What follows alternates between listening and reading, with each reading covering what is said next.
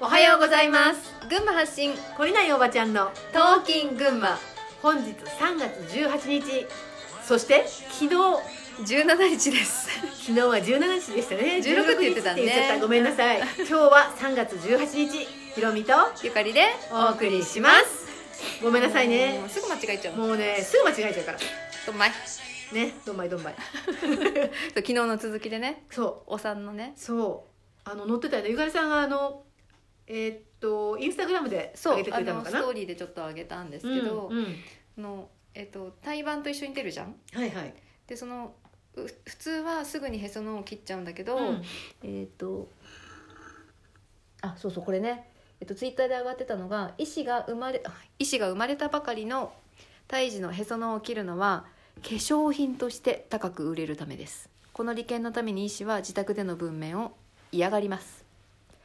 胎児は肺呼吸に移行するまで時間が必要であり胎盤からの血液と栄養供給が必要ですって書いてあるんですよねで、まあ、そこに写真がそう赤ちゃんと載っね、ていて、うん赤ちゃんと胎盤がへその緒でつながったまま、うん少しの間こう放置されうん、放置されるって いうか放置っ放て置たっていう言い方よくない ね少しの間このまあ休ませてねそう いる感じいる感じねあのへその緒ってさあの切るじゃんうんでもあの切った先のへその緒ってさみんな取れてるじゃんあの、はいはいはいへその緒ってさおへそからポロンっ3てセン取チぐれるよねらいのところをうん切るんだけどさ、それをギュって縛っとくと、うんまあ、何日かするとおへそってポロって取うれんるんだよね、まあ、そこまで放置しておくのかどうかは分かんないんだけど、うんでもへその緒って自然に取れるんだよねやっうんうんぱ自然に取れるものを人工的に切るようになってしまったのはいつからか分かんないんだけど、うん胎盤ってやっぱり今まで胎児を育てたところだからさものすごい栄養があるしその再体血っていうはいあの胎児と胎盤をつなぎ合わせてる、うんその管の中にね、うん残ってる血液っていうのがこれがとってもまあいいわけですよ。はいそれを、それがえー欲しいわけ理解して理解してるんですでひねえなあの自宅出産した人とかはうんこの胎盤を取っておいて、うん他の動物がそれを食べるように、うんあの食べるのみ食べてみた人っていうのは私は何も知ってて、へえあの自宅出産する目的の一つにこの胎盤を取っておいて、うんあの食べるっっていうのをね、まあ、やった人の話を聞,、聞いたんですよ。うんまあ、別になんだろうあの冷凍しといて、うんなんかちょっとちょっとずつ食べたらしいんだけどさ。 ちょっとなんか想像できないね、うんまあそれがいいか悪いかはこっちに置いといて、うんと本来の昔お産婆さんが取り上げてくれてうんいた後の処置とかさ、うんそのう産ませ方とか、うんそういうのをまあドクターが取り上げるようになって、ドクター目線で、うんあのまあ診察台女の人はさ診察台ってわかるかもしれないけど、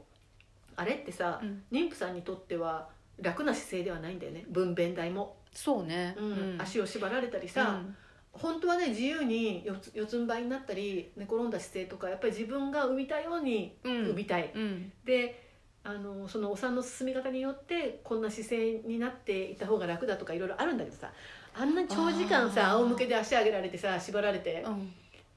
うんもうそれだけでも苦痛だと思うんだよねでもあれは取り上げる側の便利さ取り上げられる側のその都合の良さうんで取らされてる体制だからさうんもうそこからしてさこっち主導じゃないよねそうだねあの赤ちゃんとお母さんの共同作業みたいなところあるでしょ、それを考えると、うんうん本当に赤ちゃんがこう下がってくるのを感じながらお母さんがじ、うんこのいい姿勢になるのが一番いい気がしますね。いいよねうちのお産婆さんなんかさ、あのーまああの普通の畳の部屋でうさん、はい。まあ、好きにしててって言ってさ、あの横に並んで一緒に寝ててくれて、うーん。あのー我慢できなくなったら起こしてって言ってさ隣でいびきかいて寝るんだよ ねすごい。で、まあ、私はあのお産私はお産すごい軽かったんだけど、うんあもうそろそろ起こしてもいいかなと思って、うんあの斉藤さんって言うんだけど、うん斉藤さんそろそろなんかあのトイレの大きい方トイレの大きい方に行きたい感じがしてきたから、うんまあ、2人目だったので、うん近いかもって言ってうん起こしたらさ「うんえどれどれ」って言って内心してくれて「あいいね行こう」って言って、もうなんだろうもう普通にそのその布団の部屋から隣の部屋に行くんだけどさ、うんでまあ好きにしててみたいな感じ、うそれでさあのお産の前って眠くなってくるんだって、あの実際に文明が近くなってくるとさ、まあ、痛みを軽減するっていう体の働きなのか、うんホルモンの働きなのか、うんうんちょっとこう眠くなってくるんだよね朦朧としてくる、うんそうするとあの陣痛と陣痛の間に電気をパチパチっと消されてさうんい一瞬でもいいから寝てくれっていうのよえー、そうなんだでも一瞬眠気が来るから本当に寝るのうんそれでふーってさ眠,、眠ってさ、う次の陣痛が来て、うんあ陣痛が来たって目が覚めた時、うん目が覚める瞬間っていうのは、実際に痛みが来てから何秒か後なんだよねうんそのああ来るもう次が来る怖い怖いって思ってて構えてあー来た来た来たっていう緊張するあー1回の陣痛と、うんほんの何秒かでもうん眠っててさ、ああ痛くなったって目が覚めてからのうわー来たっていうさ、うんのではその体の構え方が違うんだって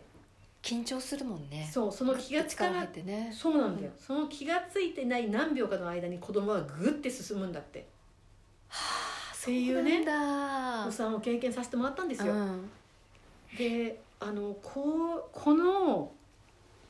お産っていうのが本当に苦痛で、うん次が産めないっていう人ももしかしたらすごくいるんじゃないかって私は思っあーてそうかもいしるれのないね。うんで産後のね経過が悪かったりするとそう余計かもしれないねそうでそのう産み方産ませられ方によって産後の経過も本当に違ってくるっていうのをこれは鍼灸師になってから体感したんだけどうさ、んうんこの妊婦さんをケアしていくことうんと、産婆さんで普通にお産するっていうことをさ、本来のやり方で通過したうん母子関係とか、母体のその後、うんうん産後のこと、あと、えっと、お産の後してはいけないこととかもいっぱいあってね、うん髪を洗っちゃいけないとかさ、ねそういう何日休まなきゃいけないとかさ、うん床上げとか昔はあったいろえいろ、うんそういうのがなぜそうなってるかとかっていうことももうみんな無視されてさう、んもうなんかもう自由にやってるけどさ本当にそれもあのこ,、うんまあ、これはもう DS とつながっていくんだけどさ、なんか自然摂理を無視したそう、利権にうん、偏ったね偏ったねやり方でうん私たちはもう本当に歪められてしまってさ、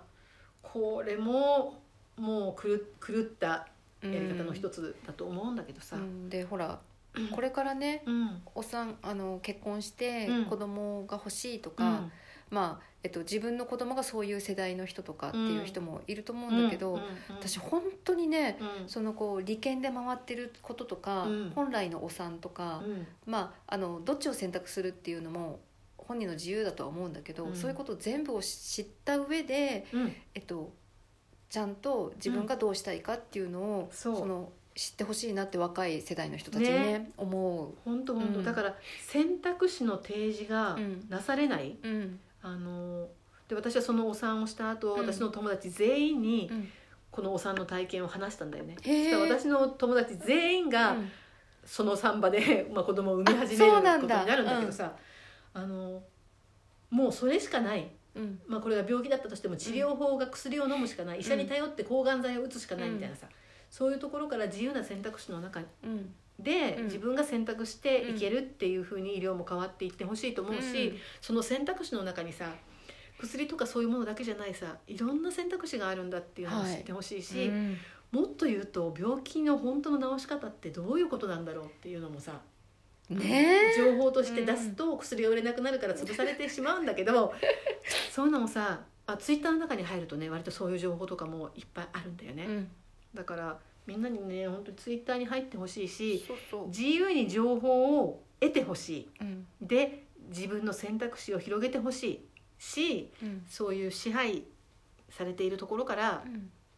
まあ、解放されていってほし言いってっほしいですねうんはいて思います。はい、以上ですって感じはい あとはねみんながどう動くかはもう本当にみんな次第なんだけれども、うんあのー LINE のグループでねぜうひいろんなことを疑問とかねうんもうシェアしてほしいなと思うのでそう入ってもうくださみいんな遠慮しないでほしいあと間違ってたら恥ずかしいとかなんかそういうのやめ ようもうあの間違いとかないんでうんあのつながっていってほしいなと思います。はい、じゃあ今日も皆さん良い一日をお過ごしください。じゃあねー